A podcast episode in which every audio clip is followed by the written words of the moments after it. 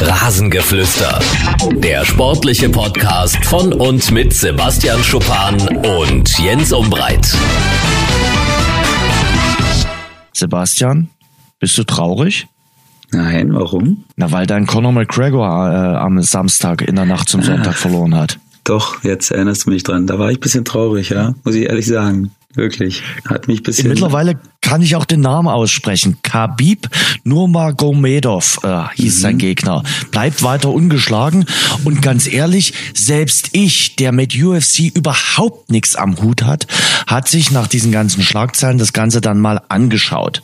Und ich muss sagen, auf der Kirmes in Bad Oldesloe benehmen sie sich vernünftiger als in der Nacht zum Sonntag in Las Vegas. Das stimmt, das war sicherlich dem Rahmen nicht so richtig, nicht so richtig würdig.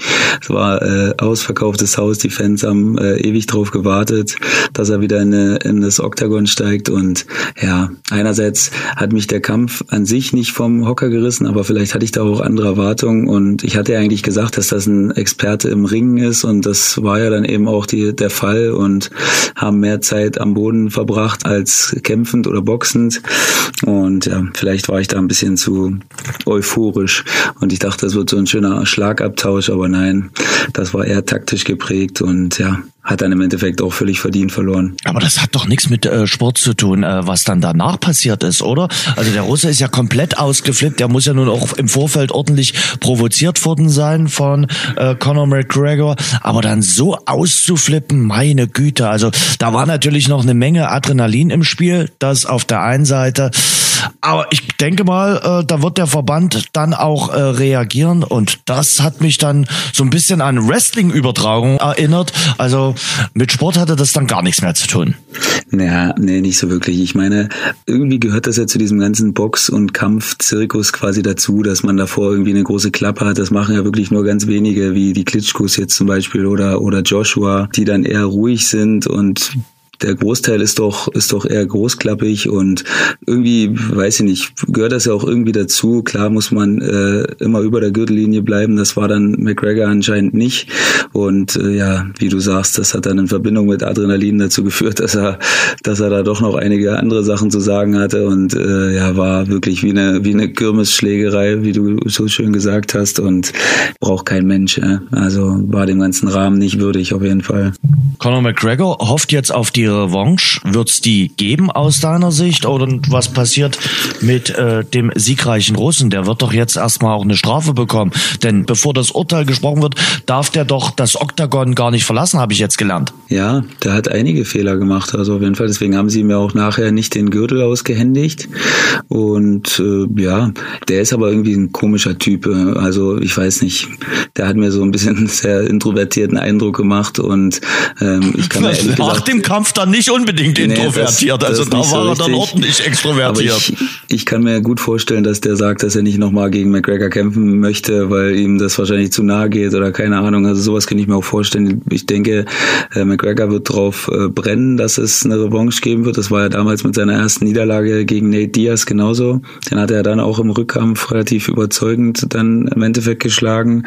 Und von daher, ob das dann auch eine Sache des Geldes wird oder ob der Russe da jetzt wirklich äh, nachher sagt, sagt, hey, nee, das, das tue ich mir nicht nochmal an. Also da ist, glaube ich, der Ausgang noch völlig offen. Aber ganz ehrlich, wenn du mich jetzt hier alle drei Minuten beleidigen würdest, äh, würde ich auch darüber nachdenken, ob wir noch äh, zwölf weitere Podcasts machen. Das ist heute äh, Folge Nummer zwölf vom Rasengeflüster.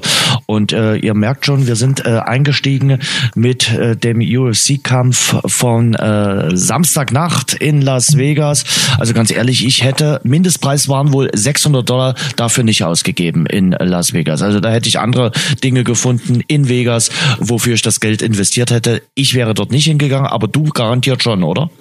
Ja, also ich hätte, wenn ich jetzt gewusst hätte, was das, wenn ich jetzt gewusst hätte, was das für ein Kampf werden würde, dann wäre ich natürlich auch nicht hingegangen, aber ich habe mir da schon ein bisschen was anderes vorgestellt. Ähm, von daher denke ich, sind viele am Ende des Tages oder am Ende der Nacht enttäuscht nach Hause gegangen. Aber die haben im Endeffekt noch eine Massenschlägerei gesehen. Na, äh, das wer sich an sowas ergötzen, das, ergötzen ja. kann, der ist dann doch noch auf seine Kosten gekommen. Das war ja dann doch schon irgendwie äh, legendär, der ganze Kampf. Äh, und von daher irgendwie wird er in Erinnerung bleiben. Wir nehmen heute sehr, sehr früh auf am äh, Montagmorgen, weil Sebastian hat heute Abend auch noch was anderes zu tun. Der spielt nämlich Fußball gegen die SG Sonnenhof Groß Asbach. Ja, und wenn es da einen Sieg gibt für die Würzburger Kickers, dann könnt ihr euch dort vorne richtig schön fett festbeißen. Denn in der dritten Liga ist es eng und kuschelig. Alle deutschen Ligen momentan sehr spannend. Darüber wollen wir heute sprechen. Ich muss ganz ehrlich sagen, ich bin sonst nicht der äh, Frühaufsteher. Also ich tue mich da immer ein bisschen schwer und äh, ich brauche ein paar äh, Minuten, um äh, so richtig reinzukommen in den Tag. Wie ist es bei dir? Ja, kein Problem. Ich bin ein absoluter Morgenmensch. Also ich kann aufstehen und äh, dann ist es so wie als wenn der Tag schon fünf, sechs Stunden alt ist und äh, überhaupt kein Problem. Also echt? Mich muss man erstmal eine halbe Stunde in Ruhe lassen und Käffchen trinken und dann äh, läuft der Motor so ganz, ganz langsam an. Aber also mich zutexten am Morgen äh, ist, ist meiner Laune nicht zuträglich. Aber ich, es ich ist ja gut, ja schon nicht so viel zu reden, Jens. ist ja schon mal gut, dass du gut drauf bist. Mit was fangen wir an, Sebastian? Fangen wir mal mit den Bayern an. Äh, ja, hatten wir alle gedacht, dass die Bayern sich äh, berappeln nach ihrer sogenannten Mini-Krise von wegen 0 zu 3 gegen Borussia Mönchengladbach. Es war der höchste Auswärtssieg von Borussia Mönchengladbach gegen die Münchner Bayern. 3 zu 0. Man muss natürlich eins sagen, Borussia Mönchengladbach spielt bislang eine richtig starke Saison. Aber was ist nur los mit dem äh, FC Bayern? Wie gehen die Verantwortlichen aus deiner Sicht jetzt äh, mit der Krise um? Denn jetzt muss man langsam mal sagen, es ist auf jeden Fall aus Bayern Sicht schon eine Krise. Würde ich auch denken. Also ich habe lange nicht mehr so ein Spiel von Bayern gesehen, wo es wirklich, wo gar kein Aufbäumen zu erkennen war, wo eigentlich wirklich, wo man eigentlich immer gewartet hat auf diese eine Aktion, wo dann das Tor fällt und wo es dann hätte 1 zu 2 aus Bayern Sicht äh, gestanden hätte. Und dann wäre es wahrscheinlich noch so in die Richtung der Bayern äh, gegangen, aber da hat man vergeblich drauf gewartet. Wirklich nur ein, zwei Aktionen, das eine Abseitstor, dann nochmal eine Chance von Lewandowski, aber auch verunsichert und äh, sehr behäbig alles. Also eigentlich so über 90 Minuten habe ich schon ewig nicht mehr so ein Spiel von Bayern gesehen. Und ja, wie gehen die Verantwortlichen damit um? Uli Hoeneß habe ich gehört, äh, hat gesagt, dass er wie eine Eins hinter, hinter äh, Nico Kovac steht, was ich auch jetzt nicht anders erwartet habe, ehrlich gesagt. Na klar, ist es nicht alltäglich, dass Bayern vier Spiele hintereinander nicht gewinnt. Und da sind jetzt auch alle zu Recht sauer, aber ich denke, dass auch die Spieler sauer sind. Ich war mal ein bisschen in den sozialen Netzwerken unterwegs, habe auch gesehen, dass die Spieler da ordentlich äh, gepostet haben, dass den ganzen Zweiflern noch alles im Hals stecken bleiben wird, so sinngemäß. Also und deswegen glaube ich eigentlich auch, wenn du jetzt als Spieler, wenn du da gar keinen Bock drauf hast und gerade eben völlig enttäuscht vom Trainer bist und von allem drum und dran, ich glaube, dann machst du das nicht. Und deswegen denke ich, dass es wirklich so eine Art Krise ist, die mal passieren kann und die natürlich so ein Spielern wie Bayern nicht so oft passiert, aber es ist jetzt nun mal so und dann sind die auch mal verunsichert. Das ist natürlich für alle anderen äh, Fußballer auch mal schön zu sehen, dass das auch nur Menschen sind, dass die nicht immer funktionieren wie 1A-Roboter. Und ja, deswegen glaube ich trotzdem, dass alle ruhig bleiben und dass die auch ganz, ganz in Ruhe wieder in, in, in die Spur kommen werden. Und ich mache mir da ehrlich gesagt nicht so viele Gedanken wie viele andere. Und es ist natürlich schön für alle immer drüber zu sprechen und äh, über die Bayern zu lachen jetzt. Dass, äh, da sind ja viele auch immer ein bisschen schadenfroh und freuen sich für die Attraktivität der Liga. ist natürlich toll, finde ich. Also, dass es jetzt mal so eine, so eine Art offener Kampf gerade ist. Also ich finde, ich finde, dass das gut ist. Auf der anderen Seite, klar, für die, für die Spannung ist es richtig gut, aber ganz ehrlich, äh, müssen sich nicht auch die Bayern-Verantwortlichen an die eigene Nase packen? Die haben den Kader ja kaum aufgefrischt und in der Anfangself vom Samstag beim Spiel gegen Mönchengladbach standen sieben Spieler, die im Champions League-Finale gestanden haben. Und das Champions League-Finale von 2013 ist, lass mich rechnen, jetzt auch schon mal fünf Jahre her. Louis van Gaal muss sich auf der Tribüne gewundert haben, dass die beiden äh, Spieler Robben und Ribéry immer noch spielen und äh, die hat er ja noch trainiert und äh, die Zeit von Louis van Gaal ist jetzt auch schon ja wirklich sehr sehr lange her. Also von daher die Bayern haben es aus meiner Sicht verpasst, wirklich den Kader aufzufrischen und starke Neuzugänge äh, zu holen und sie haben ja eigentlich nur Goretzka geholt. Naja, da bin ich da bin ich immer ein bisschen vorsichtig bei den Sachen. Also ich finde, dass Robben und Ribéry noch außergewöhnlich fit sind für ihr Alter und auch immer noch höchsten Ansprüchen genügen. Und Aber du hast mir letzte Woche erzählt, Sebastian, dass Fußballer und, und, und auch andere Mannschaften, man sieht es auch gerade äh, bei Real Madrid, dann irgendwann auch mal müde sind und vielleicht auch nicht mehr so heiß sind. Und ist mhm. nicht das auch ein Punkt, den man gerade bei Bayern München sieht? Das weiß ich gar nicht. Also ich, ich sehe aktuell eher sogar, dass, dass die halt, dass zum, im Fall jetzt von Ribery und Robben, dass die ja immer noch heiß sind wie 20-Jährige. Ne? Wenn Ribery in der 82. bei 3-0 oder 2-0 immer noch meckert, dass er ausgewechselt wird, dann kann man natürlich sagen, dass das Blödsinn ist, aber zeigt natürlich auch, wie, wie sehr der noch der Star sein will und wie sehr der immer noch jede Sekunde auf dem Platz stehen möchte. Und von daher hat man ja eigentlich Gnabry und Coman als Zukunftsflügelzange quasi. Und na klar, genügen die vielleicht im Moment. Coman ist natürlich verletzt, der kann, der kann gar nicht eingreifen und Gnabry wird eigentlich jedes Spiel eingewechselt und wird natürlich auch seine Einsätze bekommen. Von daher sehe ich das gar nicht als Problem an. Soweit ich das gehört habe, und ich korrigiere mich, wenn es falsch ist, hatte Nico Kovac selbst gesagt, dass die Mannschaft den höchsten Ansprüchen genügt. Und ich weiß gar nicht, wem man da jetzt den schwarzen Peter zuschustern müsste, ob da jetzt Nico Kovac äh, vielleicht gedacht hat, der schafft es mit der Mannschaft ja so, wie er sich das äh, vorstellt, oder oder weiß ich nicht. Klar kann man sagen, da könnte hätte man ein, zwei Leute verpflichten können, auf jeden Fall. Den Vorwurf müssen sie sich auch gefallen lassen, glaube ich.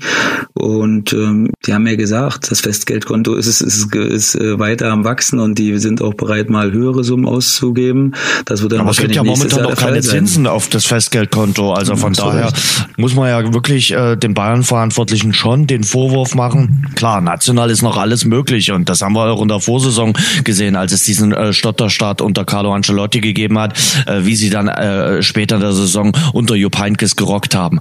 Aber ob das den höchsten Ansprüchen genügt, den internationalen Ansprüchen, das wage ich jetzt schon zu bezweifeln. Ob diese Mannschaft bereit ist, die Champions League zu gewinnen, da habe ich meine Zweifel. Auch schon im Herbst äh, 2018, wo das Finale erst am 1. Juni äh, 2019 in Madrid sein wird. Also ich kann mir das äh, schwer vorstellen, dass dieser FC Bayern die Champions League gewinnen wird, weil äh, das ist ja das große Ziel der München Münchner. Die deutsche Meisterschaft, ob sie die zum fünften, sechsten oder siebten Mal hintereinander gewinnen, das juckt die jetzt nicht so besonders. Klar wollen sie sie gewinnen, aber ich denke mal, das große Ziel auch von Robben und Ribéry ist auf jeden Fall nochmals äh, der große Henkelport. Ja, ich glaube, dass deine Zweifel da auf jeden Fall berechtigt sind. Also für mich ist es aktuell auch kein Thema, dass Bayern die Champions League gewinnt.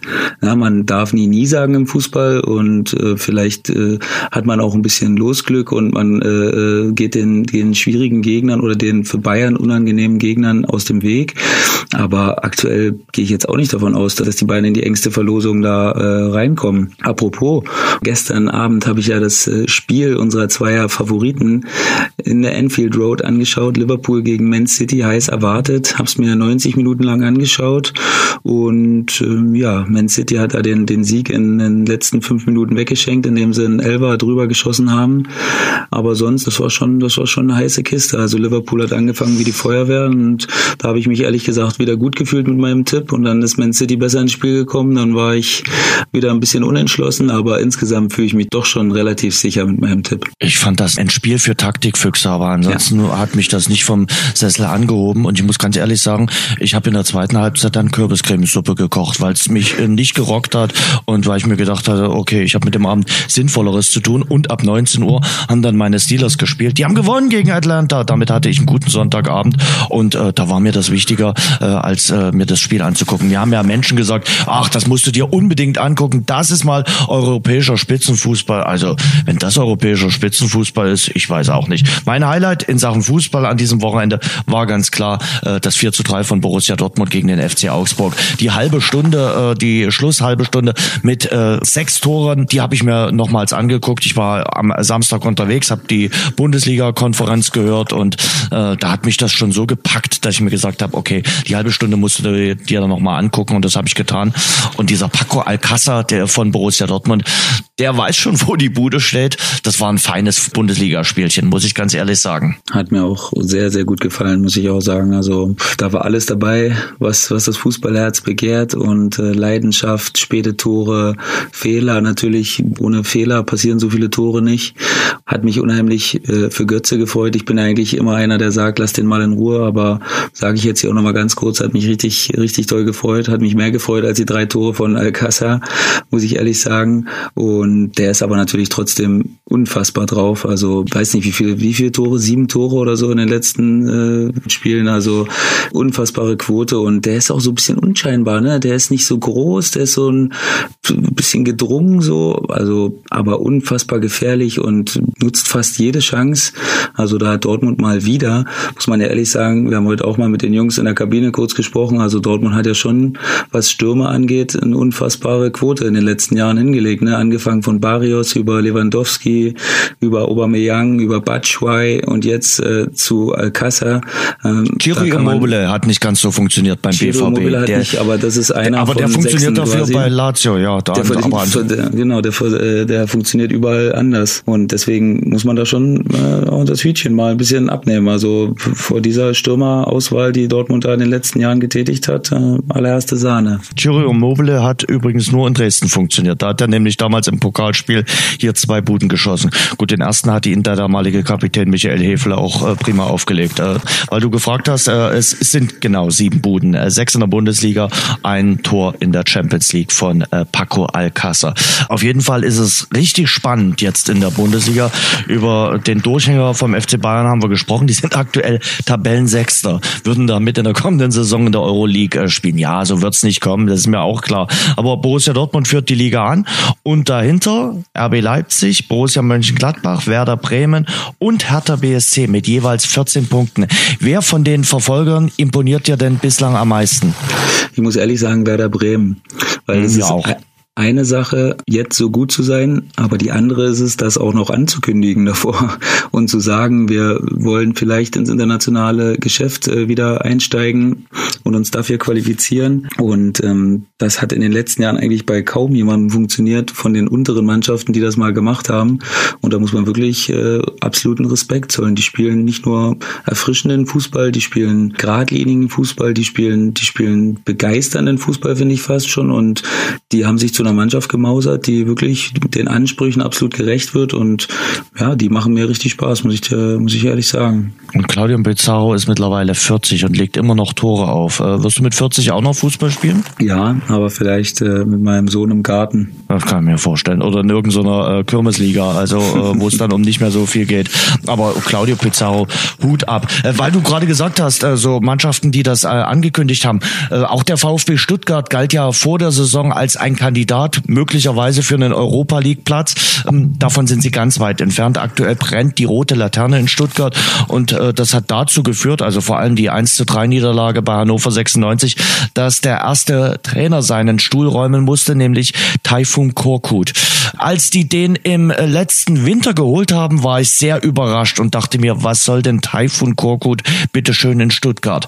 Dann hat er mich äh, richtig überzeugt, dann haben sie eine starke Rückrunde gespielt, wobei ich da immer noch der Meinung Meinung bin, da klappte aber auch wirklich alles. Da hatten sie auch ein bisschen Glück. Aber ihn jetzt wirklich sofort zu entlassen, ist aus meiner Sicht sehr nervös gehandelt, wo sie doch so überzeugt waren nach der starken Rückrunde von Taifun Korkut. Sicherlich, sie sind im DFB-Pokal ausgeschieden und haben einen richtig schlechten Start in der Bundesliga hingelegt. Aber die Entlassung für mich etwas zu früh oder für dich plausibel? Ich lese dir mal ein Zitat vorher. Die Trainerfrage stellt sich nicht. Es ist definitiv noch genug Substanz in der Mannschaft und im Trainerteam, um einen Neustart zu schaffen. Wir werden alles daran setzen, um in dieser Konstellation wieder erfolgreich zu sein. Hat er am Samstag gesagt.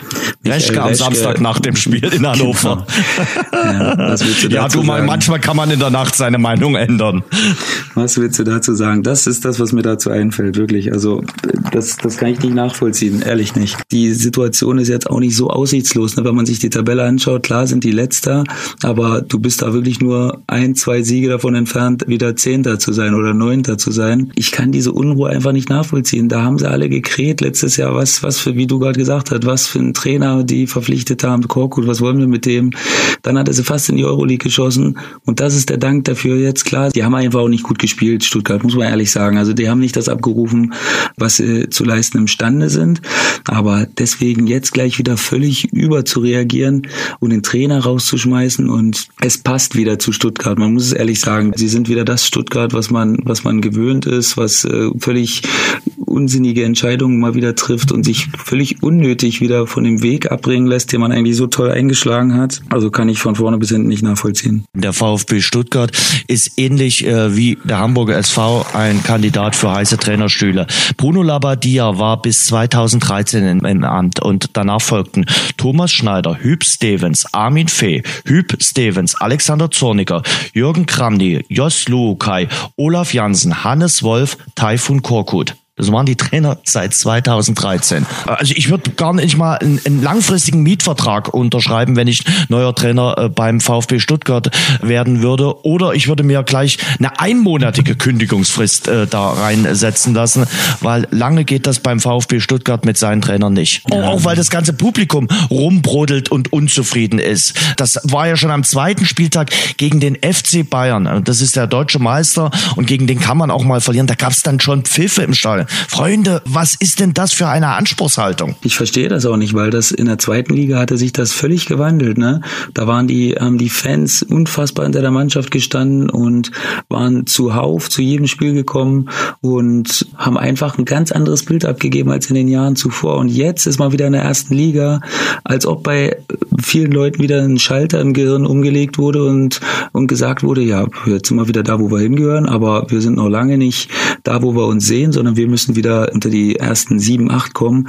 Völliger Humbug, völlig überzogen, einfach glücklich sein, demütig sein mit dem, was man hat, was man sich aufgebaut hat und ja, sind auf dem besten Weg, wieder dahin zu kommen, wo sie vor zwei Jahren genau waren und ich weiß nicht, wie gesagt, also ich, ich kann das nicht nachvollziehen. Ja, Markus Weinzier wird gehandelt, Ralf Hasenhüttel würden sie, glaube ich, auch ganz gern haben, wobei der, glaube ich, andere Intentionen hat. Markus Giestol, ähm, sie haben jetzt zwei Wochen Zeit, also der Zeit Zeitpunkt ist jetzt sicherlich aus Stuttgarter Sicht äh, ein äh, Zeitpunkt, der Sinn macht. Fällt dir jemand ein, der die Mannschaft für die nächsten, ja, schätzen wir mal vier, fünf Monate trainieren wird? Nein, fällt mir nicht ein, aber Ralf Hasenhüttl hat ein großes Problem. Ich habe das heute auf Twitter einen Tweet gelesen, unfassbar. So nach dem Motto, äh, er hat jetzt äh, Stuttgart, er wartet aber eigentlich auf Leverkusen und muss Leverkusen dann noch hinhalten, um es vielleicht bei Bayern nachher zu schaffen. Also ist ein, hat ein ganz großes Problem im Moment. Wird auf jeden Fall spannend, wer den VfB Stuttgart trainieren wird. Nach der Länderspielpause spielen die Schwaben dann gegen den Tabellenführer, gegen Borussia Dortmund und ja, mal schauen, wer dann auf der Bank sitzen wird. Gehen wir mal runter in die zweite Liga. Irgendwie waren es die späten Tore, die den Spieltag bislang so ausgemacht haben. Äh, bei Union Berlin der Treffer vom Torhüter von Ginkiewicz. Er hat äh, wohl gesagt, äh, er hat davon 30 Jahre geträumt, mal diesen Moment zu erleben. Jetzt hat er ihn. Das sind dann halt die letzten Minuten und dann werden die Torhüter im gegnerischen Strafraum zum großen Held. Ist natürlich sensationell, wenn du als Torwart äh, mit nach vorn gehst und dann und dann das entscheidende Tor machst quasi. Ja, war jetzt zum Ausgleich zumindest und Union bleibt ungeschlagen und ja, springt da über den in der Situation kleinen Robert Strauß drüber und nickt das Ding da ein, als äh, wenn er nie was anderes gemacht hat. Also toll, das ist ja das, was du dir als Fußballfan wünschst, dass sowas öfter mal passiert und ist ist wirklich schön gewesen. Ich habe mich auch gefreut. Und Union Berlin bleibt äh, neben Borussia Dortmund die Mannschaft im deutschen Profifußball, die ungeschlagen ist. Union, wir hatten es schon neulich diskutiert, da wächst irgendwie was zusammen. Sie holen dann wenigstens aus diesen Spielen auch noch äh, irgendwie einen Punkt raus und äh, das zeugt schon von einer gewissen Qualität, muss man ganz ehrlich sagen. Und ich glaube, die haben in dieser Saison das Zeug dazu, sich vorne festzubeißen. Und wenn Köln und Hamburg dann irgendwann vielleicht doch wegmarschieren sollten, dann sind die auf jeden Fall ein Kandidat für Platz drei. Und ist für mich auch ein Kandidat klar ist das immer schwer gegen den Bundesligisten dann, der 16. wird, äh, weil das ja meistens in den letzten Jahren zumindest immer ein Hochkaräter war, der eigentlich oder den man da eigentlich nicht verortet hatte.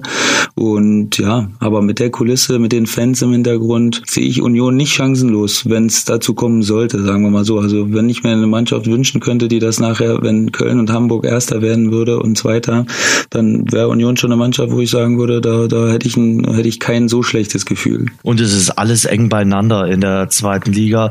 Platz 4 Kräuter Fürth mit 16 Punkten und Darmstadt 98 auf Platz 14 momentan mit 10 Punkten. Also da liegen gerade mal zwischen zwischen Platz 4 und Platz 14 äh, sechs Punkte genauso eng eigentlich wie in der äh, Vorsaison. Von den Verfolgern neben Köln, Union und dem HSV, wer überzeugt dich da momentan am meisten? Fürth, St. Pauli, Paderborn. Paderborn ist irgendwie schon stark, oder? Äh, als, als Aufsteiger. Und die spielen auch immer wieder mutigen Fußball. Gestern haben sie dann auch gewonnen in Ingolstadt. Gut, Ingolstadt ist momentan nicht äh, das Team der Stunde, aber das ist schon äh, richtig gut, was die da momentan zusammenrocken. Also bockstark Paderborn, muss ich ehrlich sagen. Und die haben ja, die haben 15 19 Punkte und die müssten eigentlich auch 19 haben. Ne? Aber wenn man das Spiel von Ma an Magdeburg denkt, da haben sie eigentlich, das war schon sicher eingetütet, der Dreier.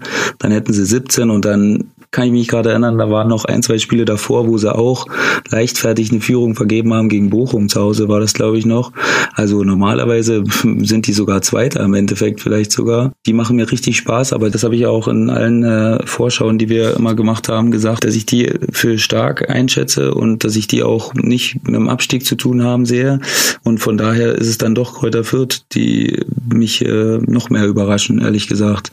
Weil die habe ich wirklich überhaupt nicht so stark gesehen und aber da sieht man mal wieder, wir reden davon immer, ein guter Start ist so, so wichtig und kann dir so viel Rückenwind für die ganze Saison geben.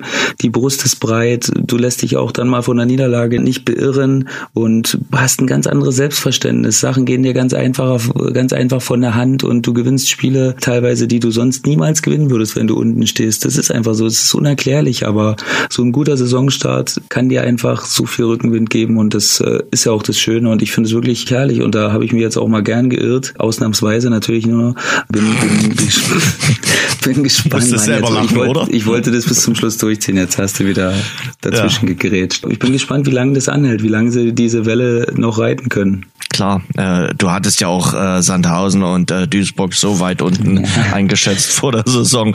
Da hast du ja auch schon äh, vorab gesagt, dass für die richtig schwer wird. Äh, ich war Samstag äh, klar in Magdeburg, war auf jeden Fall äh, Werbung für den äh, Ostfußball. Das war eins der traditionsreichsten äh, Ostduelle, die es gibt. Klar, das Ende hätte es dann nicht so gebraucht, aber man muss dann schon sagen, wenn man die zweite Halbzeit gesehen hat, und das hat ja der Herr Schupan so prophezeit, äh, das Unentschieden äh, geht dann auch irgendwie in Ordnung, wobei das Ende schon, ach, dass äh, Koneda den äh, Elfmeter verschießt und quasi im Gegenzug fällt dann das 2 zu 2. Da musste ich übrigens an dich denken, weil du gesagt hast, äh, in solchen Phasen fällt dann halt schnell keiner mal ein Tor. Habe ich erklärt, nach Misserfolgen oder nach extremen Erfolgen innerhalb eines Spiels äh, ist man oftmals unkonzentriert mit den Gedanken noch woanders und dann fallen ganz schnell wieder Tore auf der anderen Seite oder eben noch eins für dich. So passiert. Aber wollen wir ganz kurz über über, Erdmann äh, sprechen. Also der hat, das hat mich wirklich sehr amüsiert, muss ich sagen. Also da kann man ja auch drüber lachen, wenn man nicht selbst dabei ist, aber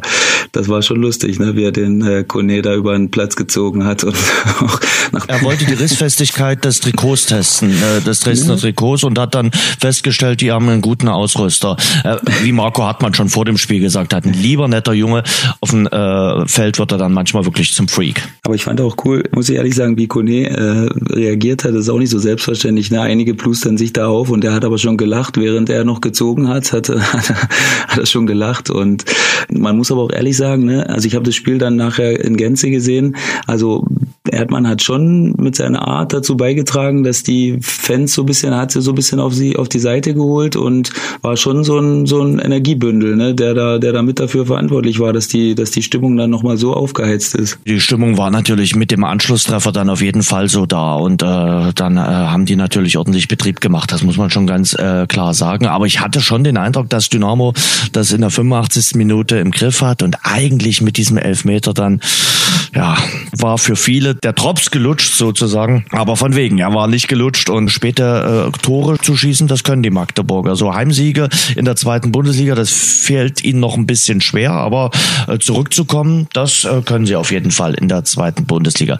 Bleiben wir mal in der Region. Äh, Eintracht Braunschweig, was ich mich jetzt frage, wollen die jetzt jede Woche eine Krisensitzung machen und über ihren Trainer diskutieren? Wir haben gestern Abend wohl schon wieder diskutiert im Aufsichtsrat. Dann haben sie die Sitzung verschoben, wollen jetzt am Mittwoch nochmal diskutieren. Ich glaube, das hilft allen Beteiligten nicht weiter. Entweder man gibt man ein klares Plädoyer für ihn ab oder man entlässt ihn. Aber wenn man jetzt alle drei, vier Tage über ihn diskutiert, äh, ich glaube, das hilft der Mannschaft nicht unbedingt weiter. Oder sehe ich das falsch? Nein, das ist ein absoluter Scheidepunkt, wo sich, wo sich der ganze Verein jetzt äh, bewegt, weil ja die Fans haben jetzt quasi das gemacht, was du, es ist ja fast das Äußerste, was du machen kannst, den Fanblock 20 Minuten leer lassen und dann Plakate hängen, so ich glaube so nach dem Motto reißt euch endlich den Arsch auf und dann erst nach 20 Minuten ins Stadion kommen und dann noch dazu so eine Unruhe und dann führst du eigentlich 2-0 gegen Lotte und denkst, boah, okay, heute heute platzt der Knoten und dann spielst du noch 2-2, boah, das sind das sind richtige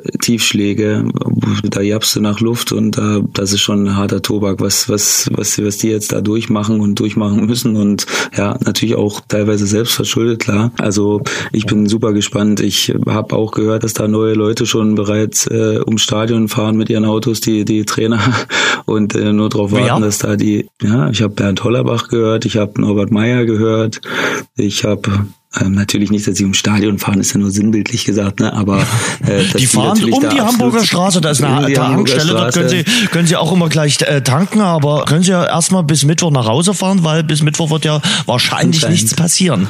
Anscheinend. Ja, also wie gesagt, ich, ich bin total gespannt, weil das ist nicht würdig für den Verein, der so lange jetzt äh, in den ersten zwei Ligen war und da muss man jetzt auch wirklich aufpassen, dass man nicht diesen Paderborner Weg damals da einschlägt, ne? wo Paderborn eigentlich abgestiegen ist, aber nur durch den Lizenzentzug von 60 drin geblieben ist, weil eins ist sicher, die Liga ist so ausgeglichen, man sieht es aktuell, äh, alle, alle Mannschaften von unten haben wieder äh, ordentlich gepunktet, das Feld ist wieder richtig zusammengerutscht und da wartet keiner auf dich. Also da ist die Liga knallhart und man kann nur hoffen, dass der, dass, dass der Verein da wieder in die Spur kommt. Also dass sie so tief fallen, das, das haben sie jetzt nun wirklich nicht verdient. Die SG Sonnenhof Groß Asbach, die hat ihren äh, Trainer beurlaubt und zwar Sascha Hildmann und äh, dafür ist jetzt momentan interimsmäßig der Co-Trainer Slatko Blaskic äh, im Amt. Der wird heute Abend auch in Würzburg auf der Bank sitzen.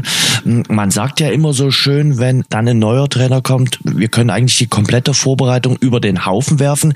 Wenn es jetzt allerdings der Co-Trainer ist, der ja bislang auch mit im Amt war und verantwortlich teilweise war, dann muss man, glaube ich, nicht die gesamte Vorbereitung über den Haufen werfen, denn ich glaube, der wird jetzt nicht alles neu erfinden bei der SG Sonnenhof Groß Asbach bezogen auf euer Spiel heute Abend. Ja, ich meine, man muss sicherlich Abstriche dann bei der Taktik machen. Vielleicht macht er da ein bisschen was anders, aber die Spieler sind ja trotzdem dieselben. Ne? Du kannst ja trotzdem die Spieler anschauen und dir die Stärken und Schwächen der, der Leute da an, ansehen und äh, so ganz, ganz verrückte Sachen können da ja auch nicht passieren. Da kann maximal eine Systemumstellung vielleicht passieren. Darauf werden wir auch vorbereitet sein. Darauf haben wir auch schon in der Woche hingearbeitet. Na klar, ist immer eine unklare Situation und äh, man weiß natürlich auch nicht, wie wird die Mannschaft drauf sein, ist immer noch verunsichert oder oder schöpfen sie da jetzt schon neue Kraft aus der aus der Sache. Ist sicherlich eine, eine ungewisse Sache, aber wir wollen uns auch gar nicht so sehr damit beschäftigen. Wir spielen zu Hause und äh, wir wollen wir wollen drei Punkte holen und äh, wer da jetzt beim Gegner da unbedingt an der Seitenlinie steht, ist jetzt äh, gerade in dem Moment gar für uns nicht so wichtig. Wir wollen unser Ding durchziehen. Was machst du denn bis äh, heute Abend noch, äh, bis 19 Uhr gespielt wird? Naja, wir haben dann gleich nochmal Training, schwitzen da noch mal ein bisschen an, locker 20, 30 Minuten. Dann essen wir, glaube ich, was zusammen äh, und ähm, dann treffen wir uns so gut drei Stunden vor dem Spiel, gehen nochmal was zusammen essen, gehen nochmal eine Runde spazieren und fahren dann mit dem Bus zusammen ins Stadion und ähm, ja, kommen dann da zusammen an und das ist äh, alles äh, in bester Ordnung. Und heute äh, mit einem Sieg, ich hatte es vorhin schon gesagt, könnt ihr euch natürlich schön oben festbeißen. Ja, es wäre natürlich gut. Also ich meine, klar, du sagst, wir sollen uns oben festbeißen, aber wir können mit einem Sieg auch ein, ein kleines Polster nach unten erstmal anhäufen, wo wir dann stehen. Das ist ja wirklich erstmal zweitrangig. Also das ist so eng zusammen. Ne? Du musst einfach gucken, dass du jede Woche deine Punkte holst und äh, dieses Punktekonto immer weiter aufstockst. Und das hört sich vielleicht auch so ein bisschen dämlich an, das immer zu sagen, aber es ist nun mal so. Die Liga ist so ausgeglichen. Du kannst dich niemals ausruhen, du kannst niemals durchatmen. Du musst immer punkten, punkten, punkten und das so schnell wie möglich, damit du deine Punkte zusammen hast und dann kannst du immer noch gucken, was, was passieren kann. Sebastian, ich würde ganz gerne das äh, Thesenpapier von Union Berlin äh, ansprechen. Weiß nicht, ob du es mitbekommen hast. Äh, Union Berlin hat so ein Diskussionspapier äh, veröffentlicht, äh, ein Diskussionspapier, ich glaube, für die aktuell 36 Profiklubs der ersten und zweiten Liga. Sie nehmen aber auch gleich die dritte Liga mit ins Boot. Es gibt so ein paar Thesen, die man vielleicht mal kurz äh, diskutieren kann. Ich reiße sie mal an. Also sie wünschen sich zum Beispiel eine größere Konzentration Konzentration auf das Stadionerlebnis. Ich glaube, das ist ein, ein, ein, guter Punkt, dass man das Stadionerlebnis wieder in den Vordergrund äh, schiebt in Zeiten, wo die Fernsehanstalten viel Geld bezahlen und wo man versucht, denen auch entgegenzukommen. Aber im Mittelpunkt sollte aus meiner Sicht immer noch äh, das Stadionerlebnis stehen. Sie fordern eine Aufstockung von 20 Teams von der ersten zweiten und dritten Liga. In der dritten Liga gibt's ja bereits äh, 20 Teams. Playoffs in allen äh, Ligen. Also der Meister der zweiten und dritten Liga steigt definitiv auf, aber zwischen äh, den anderen Plätzen, vorderen Plätzen und unteren Plätzen gibt's Playoffs oder Playdowns. Die Fernsehgelder werden stufenlos verteilt. Also jeder bekommt das gleiche Fernsehgeld und es soll eine Gehaltsobergrenze eingeführt werden. Das sind so äh, die Thesen. Was sagst du dazu? Vielleicht Stichwort Stichwort äh, Gehaltsobergrenze. Du verdienst ja jetzt auch ganz gut, ähm, sicherlich nicht vergleichbar mit einem äh, Bundesligaspieler. Glaubst du, das wäre machbar oder denkst du, naja, bei ein paar Sachen, die kann man gut finden, ein paar Sachen sind nicht durchsetzbar? Weil ich finde, es gibt ganz unterschiedliche äh, Meinungen und Ideen bei dem äh, deutschen Fußballverein. Da gibt's äh, Vereine wie Heidenheim oder Sandhausen, dann gibt's Vereine wie Dynamo, Magdeburg, St. Pauli oder Union und dann gibt's natürlich die Großkopf Topferten wie Bayern München, Schalke oder Dortmund. Und die haben alle ganz unterschiedliche Interessen. Und ob man die Interessen unter einen Hut bekommt, das wage ich zu bezweifeln. Also ich finde es auf jeden Fall erstmal toll, dass Union sich so Gedanken gemacht hat und das nach außen jetzt getragen hat. Finde ich sensationell, muss ich ehrlich sagen. Und na klar, äh, werden belächeln das die Erstligisten so ein bisschen und sagen, ja, na klar, die aus der zweiten Liga, die mit der gleichen Verteilung des Fernsehgeldern und so, die denken sich das alles so, aber wir müssen müssen wettbewerbsfähig bleiben. Wie du sagst, jeder hat da natürlich seine eigenen Interessen. Klar, die Zweitligisten und die, die Drittligisten und die unteren Erstligisten, die wollen natürlich alle, dass das Geld gleich verteilt wird. Na klar, ist logisch und verstehe ich auch.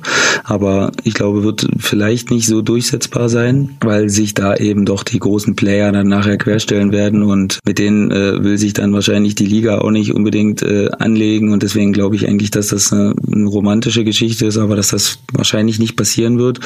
Ich habe mich Aber gefragt, so ein Capspace zum Beispiel, so ein, äh, dass, dass man nur bestimmtes Geld ausgeben kann, wie es im US-Sport üblich ist, fände ich gar nicht so schlecht. Also, Aber da äh, gibt's ja auch wieder Probleme, Jens. Die haben doch auch dauernd Probleme mit dem Capspace.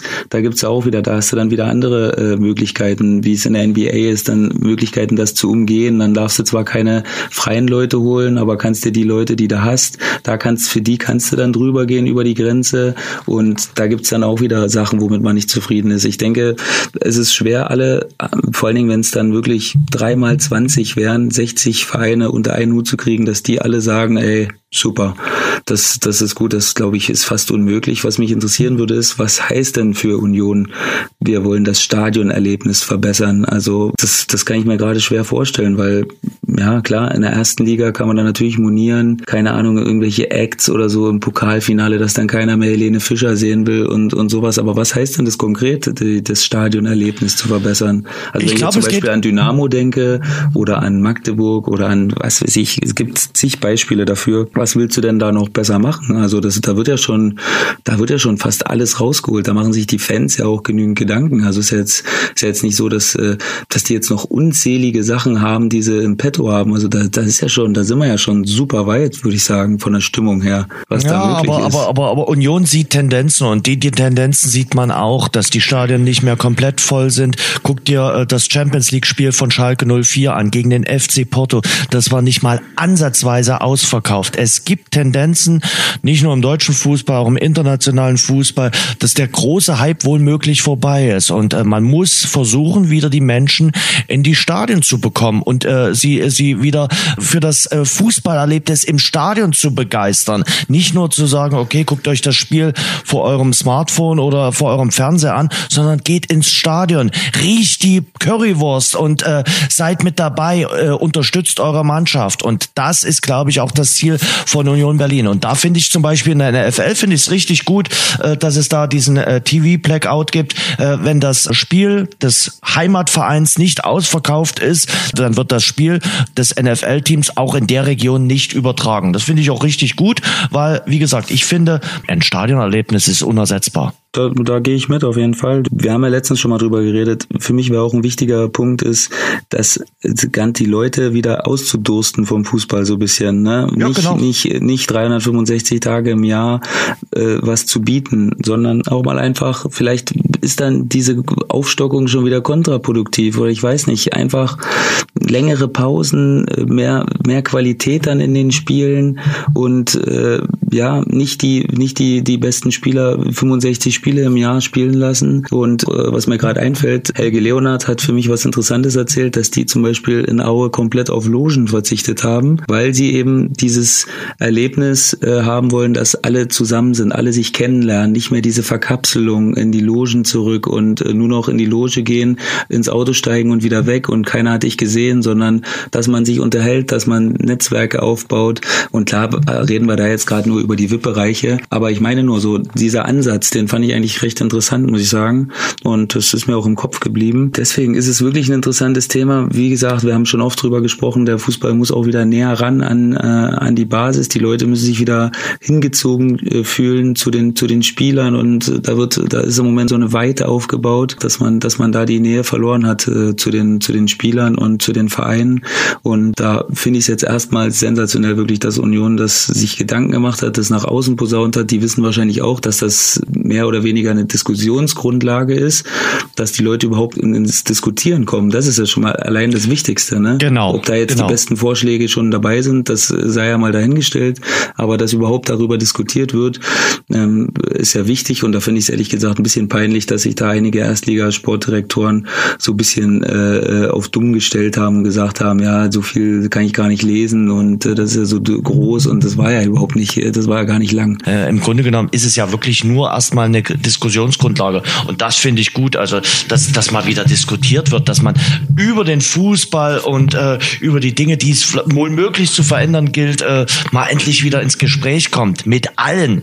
Und da abzuwinken und zu sagen, interessiert mich nicht, äh, ich glaube, das ist die einfachste, aber auch die schlechteste aller Möglichkeiten. Und ich finde ehrlich gesagt auch, dass, dass man jetzt in den letzten Jahren, dass so, ich finde die zweite und die dritte Liga nicht, weil ich da jetzt gespielt habe oder weil ich da jetzt aktuell spiele. Und ich finde, da ist die Nähe noch ein bisschen mehr vorhanden und das ist für viele, da habe ich jetzt auch ein paar Sachen gelesen, viele im Moment ein bisschen interessanter, die zweiten Ligen zu sehen und die dritten Ligen zu sehen, weil da eben noch ein bisschen ehrlichere Arbeit abgeliefert wird, gefühlt zumindest, und äh, der Kommerz noch nicht so extrem groß ist und äh, ja, die, die Fans sich da doch eben ein bisschen mehr mit identifizieren können.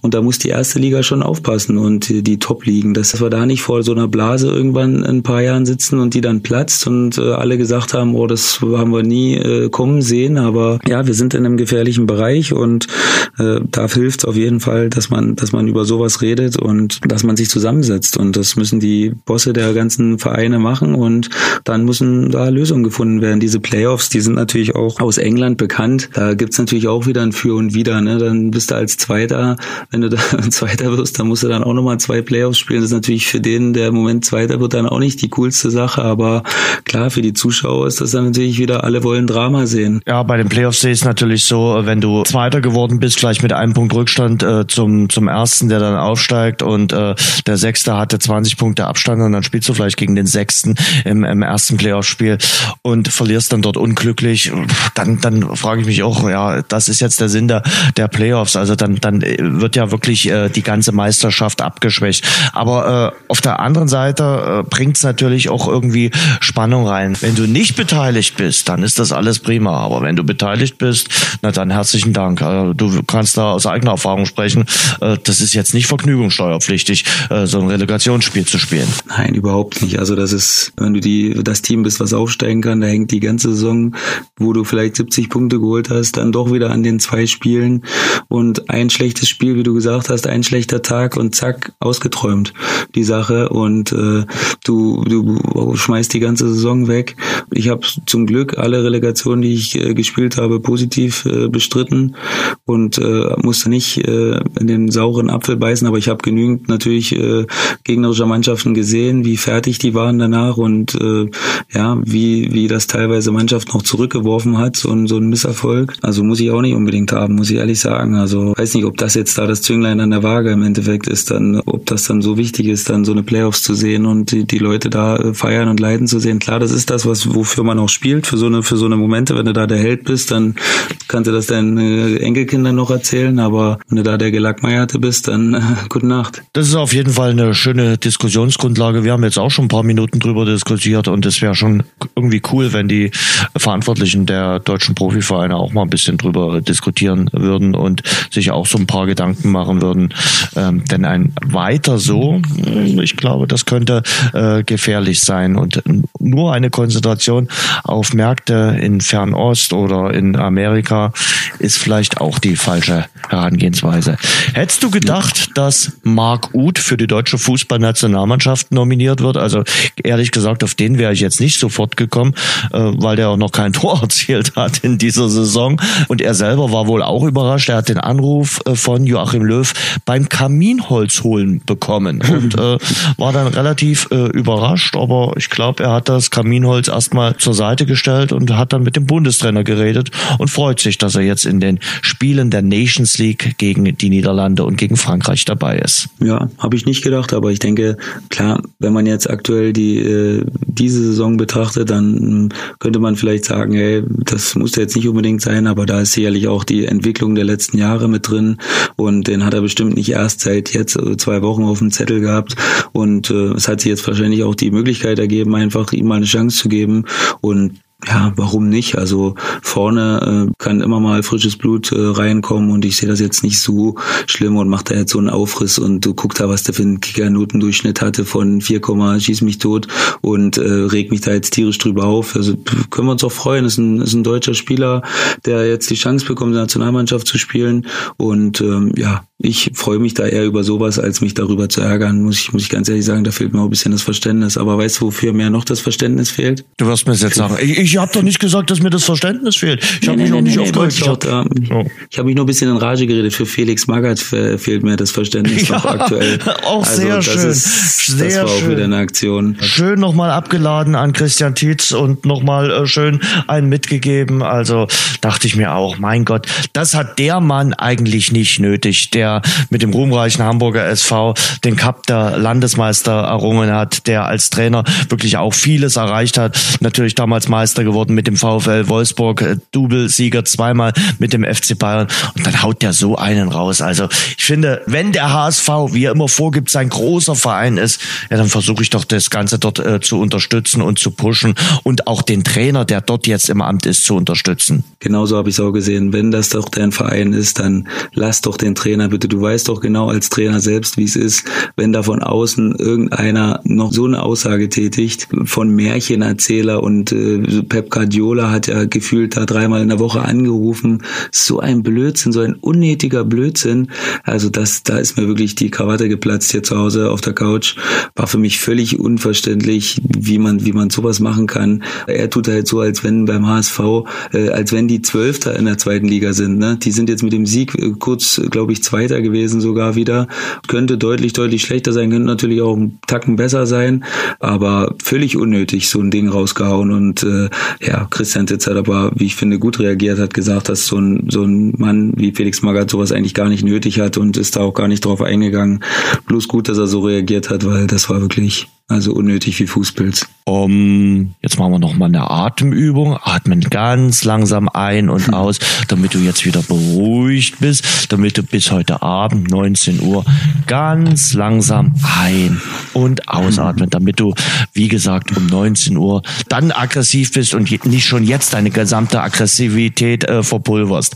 Sebastian, das war eine launige Runde zum Wochenstart. Äh, ich wünsche viel Erfolg heute Abend gegen die SG Sonnenhof Groß Asbach. Gegen die SG Sonnenhof Groß Asbach spielt auch Dynamo Dresden noch in dieser Woche. Es gibt ein äh, Freundschaftsspiel, äh, ist quasi das Ablösespiel für Lukas Röser. Also äh, die Dresdner fahren da auch nochmal nach Groß Asbach in, in dieser Woche.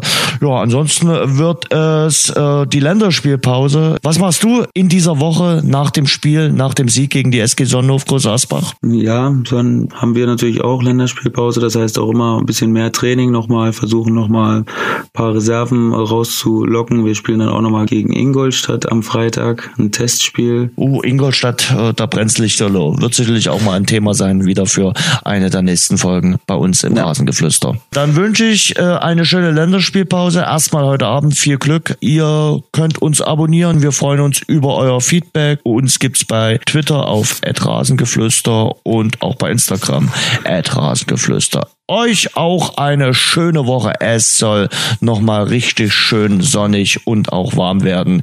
Genießt das Wetter und viel Spaß und danke fürs Einschalten. Eine schöne Woche und tschüss. Tschüss. Das war das Rasengeflüster für diese Woche. Nächsten Montag sind die Jungs wieder zurück. Alle Infos findet ihr im Netz unter rasengeflüster.de.